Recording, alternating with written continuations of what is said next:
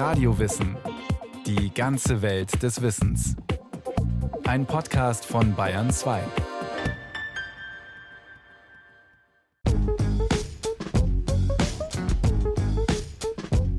Darf man ein Brathühnchen mit den Fingern essen?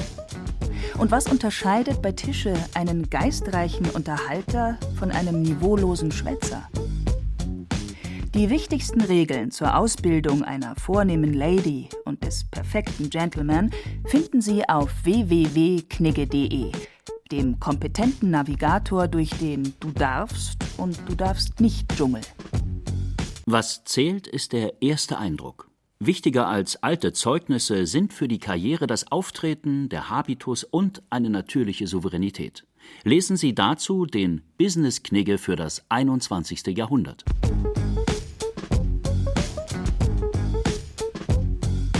Was ist im Bett erlaubt? Eine heikle Frage, denn guten Sex zu haben ist nicht einfach. Selbst in der heißesten Liebesnacht kann man in jede Menge peinliche Fettnäpfchen treten. Alles Wissenswerte über die ultimative Bettetikette verrät Ihnen der kleine Sexknigge.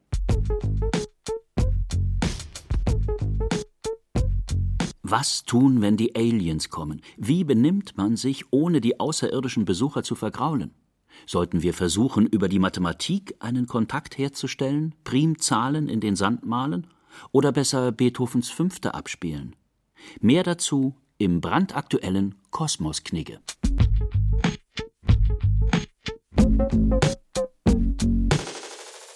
Gute Manieren haben wieder Konjunktur. Ess- und Tischknigge, Businessknigge, Sexknigge, Kosmosknigge oder Knigge der Weltreligionen. So viel Knigge wie heute war nie. Aber Adolf Freiherr von Knigge als Namensgeber, ja Vorbild für eine unüberschaubare Flut von mitunter banaler Ratgeberliteratur? Schlimmer noch, sein zu sprichwörtlicher Berühmtheit gelangtes Buch über den Umgang mit Menschen überarbeitet zu einem modernen Knigge, was nicht selten heißt, verschandelt bis zur Unkenntlichkeit? Den 1752 als Spross verarmten niedersächsischen Landadels geborenen Knigge hätte es bei dieser Vorstellung vermutlich gegraust. Schubladendenken, kleinkarierte Etikette und bloße Fassadenpflege waren ihm zuwider. Wollte der streitbare Feuerkopf doch alles andere sein als ein stocksteifer Manierenpapst, erklärt Friedrich Vollhardt, Professor am Institut für Deutsche Philologie an der LMU in München. Worauf beruht das Missverständnis, von dem Sie eben gesprochen haben? Ich denke, auf der Wirkungsgeschichte, wie sie im 19. Jahrhundert zu beobachten ist. Der Knigge wird zu einem Label, zu einem reinen Anstandsbuch, zu einem Ratgeber im schlechten Sinne des Wortes. Er wird reduziert auf die Frage, welches Besteck nehme ich zu welchem Essen. Tatsächlich hatte Knigge ganz andere Vorstellungen von der Wirkung seines Buches. Was Knigge bemerkt, in der Zeit, in der er an seiner Umgangslehre schreibt, also die 1780er Jahre, was er bemerkt, ist, dass die Beziehung zwischen philosophischer Reflexion, zwischen Morallehren, die aus Prinzipien abgeleitet werden, und pädagogischer Lebenshilfe schwach geworden sind. Und diese möchte er überbrücken. Er möchte eine Anstandslehre, auch als Klugheitslehre, für die Alltagspraxis schreiben, die gleichwohl philosophischen Anspruch erhebt. Überschattet von schweren Schicksalsschlägen stand das Leben des Till Eulenspiegel unter den Tintenklecksern, wie boshafte Zeitgenossen Knigge gern spöttisch nannten, unter keinem günstigen Stern. Meine Mutter starb, als ich elf Jahre alt war. Nur drei Jahre später starb auch mein Vater, als alleiniger Erbe blieb ich auf einem Schuldenberg von 130.000 Reichstalern sitzen. Der junge Knigge, unmündig wie er war, wurde in eine Art Internat nach Hannover gegeben. Gnädigerweise gestanden ihm seine Gläubiger ein Kostgeld zu, mickrige 500 Reichstaler im Jahr. Der 14-Jährige ahnte wohl nur dunkel, was ihm bevorstand – ein mühsamer, langwieriger Kampf um die Wiederherstellung seiner Reputation in den feudalen Kreisen der Gesellschaft. Von 1769 an studierte Knigge Jurisprudenz in Göttingen. Er unterbrach kurzerhand das Studium, als ihm 1771 eine Stellung als Hofjunker beim Landgrafen Friedrich II. von Hessen-Kassel angeboten wurde. Was Knigge mit dem allerdings unbesoldeten Amt anstrebte, war klar: eine Karriere in höfischen Diensten mit dem Ziel einer festen Anstellung. Allein er sollte dieses Ziel erst 20 Jahre später erreichen, ab 1790 in Bremen als Oberhauptmann der großbritannisch-hannoverschen Regierung, also mit großem Titel, aber kleinem Sold. Das wird er sich nicht erträumt haben. Knigges schriftstellerisches Werk auch der Umgang mit Menschen verdankt sich der schieren Not.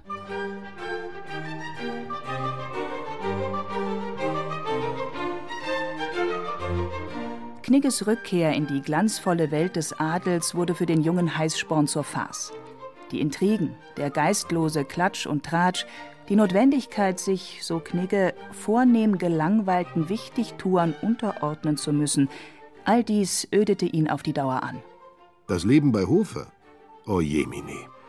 Man ist umringt von eitlen Schafsköpfen, die sorglos sich in Üppigkeit und Faulheit herumwälzen, während der gemeine Mann in bitterer Armut lebt, um seine Freiheit kämpft und sein täglich Brot.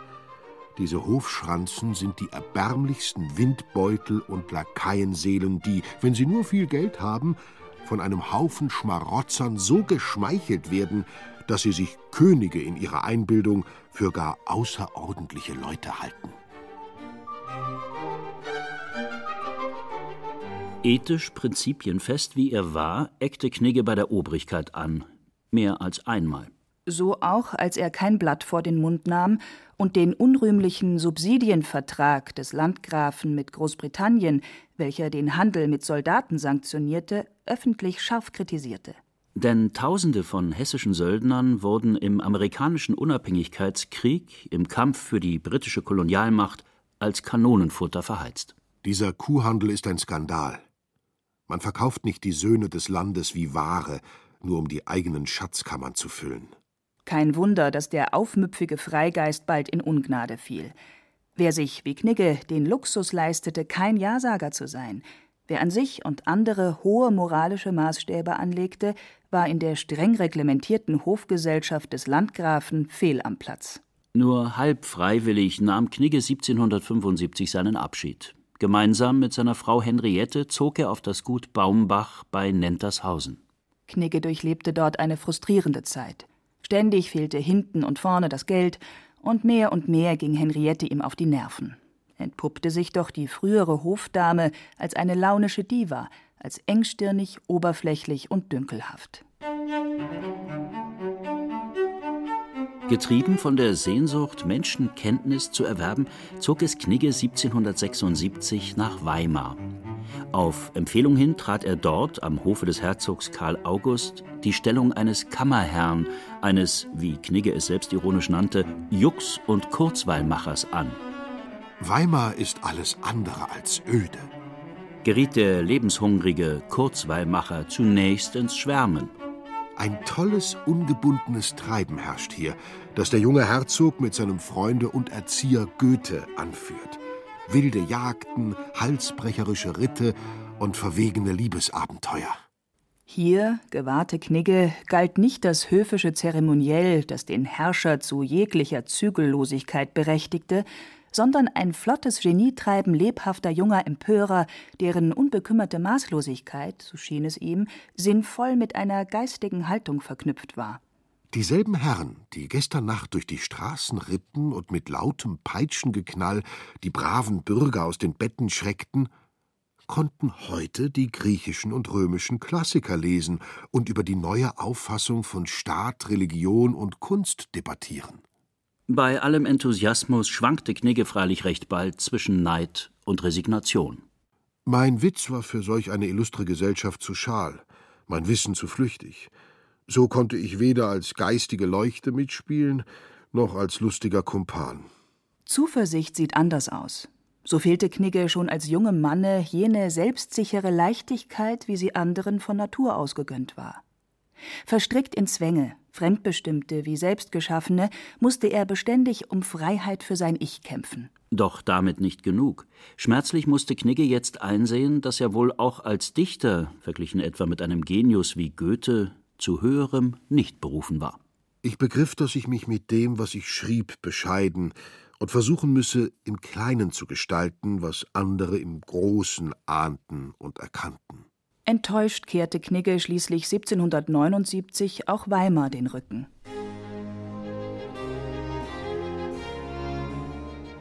Dass Knigge sich so schwer dabei tat, an einem Hofe Fuß zu fassen, kam freilich nicht von ungefähr. Sprach er sich doch, als begeisterter Anhänger der Französischen Revolution, mit Feuereifer gegen den Feudalabsolutismus aus und setzte sich für das gleiche Recht für alle Stände ein. Denn Knigge war ein entschlossener Verfechter der Aufklärung. Er wollte die Menschen über ihre politische, soziale und geistige Unterdrückung aufklären, nur so, glaubte Knigge, könnten sie sich selbst befreien und eine bessere Gesellschaft schaffen. Mit Ambitionen wie diesen war Knigge ganz Kind seiner Zeit. Die Naturwissenschaften erblühten und das Denken großer, aufgeklärter Geister, wie etwa Kant, Rousseau oder Voltaire, veränderte grundlegend das Verständnis der Welt und ihre Gesellschaftsordnung. In Knigges Werk findet sich dazu eine sehr aufschlussreiche Stelle. Professor Vollhardt. Dort geht es eben um den Umgang mit den Großen und Knigge schreibt als Appell an den Adel, stimme ihnen nicht bei, wenn sie je vergessen wollen, dass sie, was sie sind und was sie haben, nur durch Übereinkunft des Volkes sind und haben. Diese Stelle, die für sich selbst spricht, ist in den Ausgaben des 19. Jahrhunderts bereinigt worden. Mit diesem revolutionären Knigge konnte das Bürgertum des 19. Jahrhunderts nur noch wenig beziehungsweise gar nichts anfangen, sodass die Stelle etwa in einer Ausgabe des Jahres 1888, also der Jubiläumsausgabe, nun lautete, dass sie, also der Adel, was sie sind und was sie haben, nur durch die Gnade Gottes sind und haben, dort wo bei Knigge im Original steht, nur durch Übereinkunft des Volkes sind und haben. Um seinen Lebensunterhalt zu bestreiten, musste Knigge jetzt nach anderen Einnahmequellen suchen. Immer häufiger griff er daher zur Feder, schrieb Theaterstücke, Romane, politische Satiren, Reisebeschreibungen. Allein der große Erfolg blieb aus, nur mühsam hielt er sich über Wasser.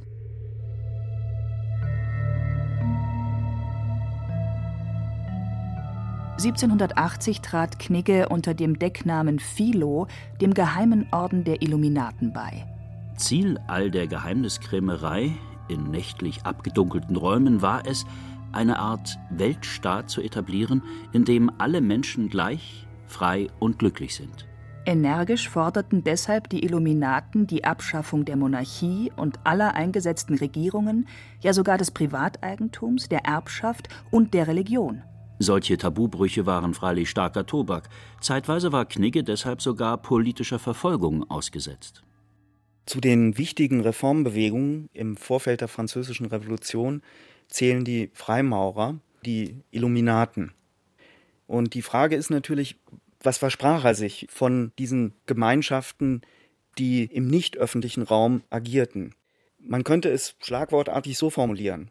Während es in seiner Umgangslehre darum geht, den einzelnen Menschen zu bilden, ihn zu einer gewissen Vollkommenheit zu bringen, geht es der Freimaurerei darum, die Menschheit zu vervollkommnen, große Reformen durchzusetzen, die zunächst von einer kleinen Gruppe von Wissenden ausgehen müssen, aber dann die ganze Gesellschaft tiefgreifend verändern, auch den Staat und das durchaus auch mit revolutionären Absichten. Die von Knigge erhoffte Erneuerung des geistigen Lebens der Nation durch den Orden erwies sich als Utopie nicht zuletzt der vielen internen Machtkämpfe wegen. Sein anrüchiges Image als rebellischer Umstürzler indes versuchte Knicke so zu rechtfertigen. Nicht die Schriftsteller sind es, die sogenannten Apostel der Freiheit, welche Aufruhr erwecken. Die Stimme des Volkes ist es, die durch diese Schriftsteller redet. Noch nie haben Bücherschreiber große Weltbegebenheiten bewirkt. Vielmehr wirkt die allgemeine Unzufriedenheit, auf den Geist der Bücherschreiber. Jeder fühlt dann dunkel das Bedürfnis zu reden, bis einer endlich den Mund auftut. 1788 erschien die erste Ausgabe von Knigges wohl bekanntestem Werk über den Umgang mit Menschen. Es war, wie bis heute oft fälschlich angenommen wird, kein Moralkatalog und auch kein Lehrbuch der Konvention. Denn nie wollte Knigge seine Mitmenschen ins Korsett apodiktisch formulierter Benimmregeln pressen. Seine Suchlaterne war lediglich eine für alle Menschen gültige, nicht Stände, Klassen oder Portemonnaie gebundene universelle Umgangsform zu etablieren. Knigge ging es um praktische Lebensphilosophie. Heute würde man sagen, Knigge ging es um angewandte Soziologie. Baue nicht auf Treue, Liebe und Freundschaft, als bis du erst solche Proben gesehen hast, die den anderen Aufopferung kosten steht etwa in dem Kapitel zu lesen, das den richtigen, will heißen lebensklugen Umgang mit eigensinnigen Charakteren beschreibt. Um Anerkennung zu finden bei den Mitmenschen, um sich durchsetzen zu können, muss man auch bereit sein, eine Maske zu tragen. Professor Vollhardt über die zeitgenössische Wirkung von Knigges Hauptwerk. Das ist das Erbe der höfischen Tradition, das in seinem Werk noch zu bemerken ist und das quer steht zu den Idealen der Zeit, wie sie mit dem Sturm und Drang, äh, wie sie mit der Berufung auf die Natur üblich geworden sind seit den 1770er Jahren. Dort will man sich ganz natürlich artikulieren können, ohne die Konvention von bürgerlicher Sitte und einem zu engen Korsett von Verhaltensregeln. Auf diesen Einwand, den man seiner Verhaltenslehre machen könnte im Blick auf die Natur des Menschen, hat Knigge selbst reagiert in seinem Werk. Man wolle heute den, wie er schreibt, edlen, liebenswürdigen Menschenfresser brüderlich an die Brust drücken und mit dem genievollen Orang-Utan Hand in Hand durchs Leben gehen. Das ist nicht seine Absicht. Eine solche auf Natur nicht allein zu gründende Sittenlehre schließt er aus. Stattdessen legt er Wert auf das Praktische, auf die Temperamenten und Eigenheiten des Menschen, die man einzuschätzen lernen soll und zwar in den unterschiedlichen Rollen, die der Einzelne in Familie, in Gesellschaft und Staat spielt, und dass er dieses Rollenmanagement, das der Einzelne leisten muss, ernst nimmt, deutet zugleich auf die Modernität seines Werkes. Mit seinen weltklugen Erläuterungen, wie etwa über den Umgang mit Frauen, Ärzten, Schurken und nicht zuletzt über den Umgang mit sich selbst, wollte Knigge seine Nebenmenschen, wie er sagte, froh und glücklich machen. Ihr Glück sollten sie in einem sinnerfüllten Leben suchen. Auch wollte er die Bürger zu freien, emanzipierten Menschen erziehen. Aus gutem Grund war doch Deutschland zu Knigges Zeiten zersplittert in eine Vielzahl von Fürstentümern. Alle Macht lag bei den jeweiligen Landesfürsten, und die waren oft skrupellos und korrupt.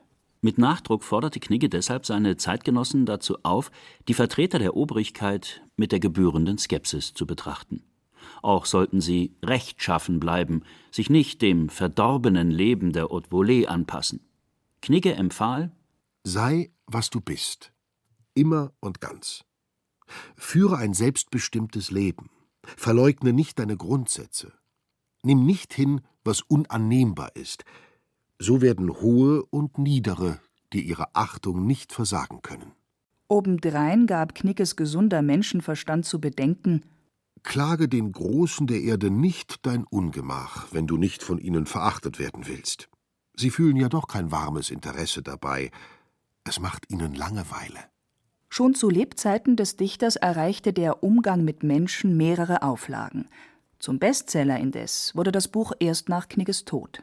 1791, die Revolution in Frankreich trat gerade in die heiße Phase, erschien Knigges wohl skurrilstes Buch. Benjamin Noltmanns Geschichte der Aufklärung in Abyssinien.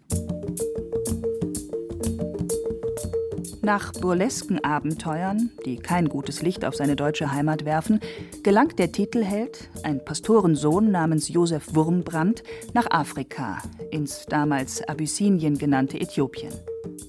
Dort hat man dem König der Könige, dem alten Negus, erzählt, welche Wunder die Aufklärung bereithält und er hat beschlossen, sie in Form einer neuen idealen Staatsverfassung bei sich einzuführen.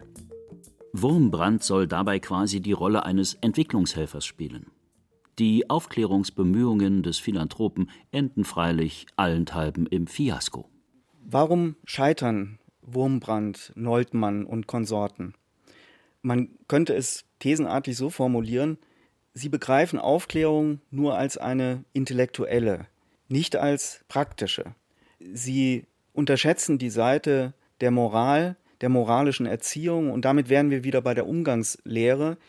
Sie setzen Theorie gegen Praxis und in dieser Unterscheidung zerstören sie das Projekt der Aufklärung, so wie es Knigge verstanden hat. Die zeittypische antiklerikale Polemik treibt Knigge in diesem Buch auf die Spitze. In dem geschmacklosesten Gebäude des ganzen Städtchens setzt sich das Volk teils wie in den Schulen auf Bänken, teils in kleinen hölzernen Kasten, den Tollhauskojen gleich, in groteskem Anputze hin.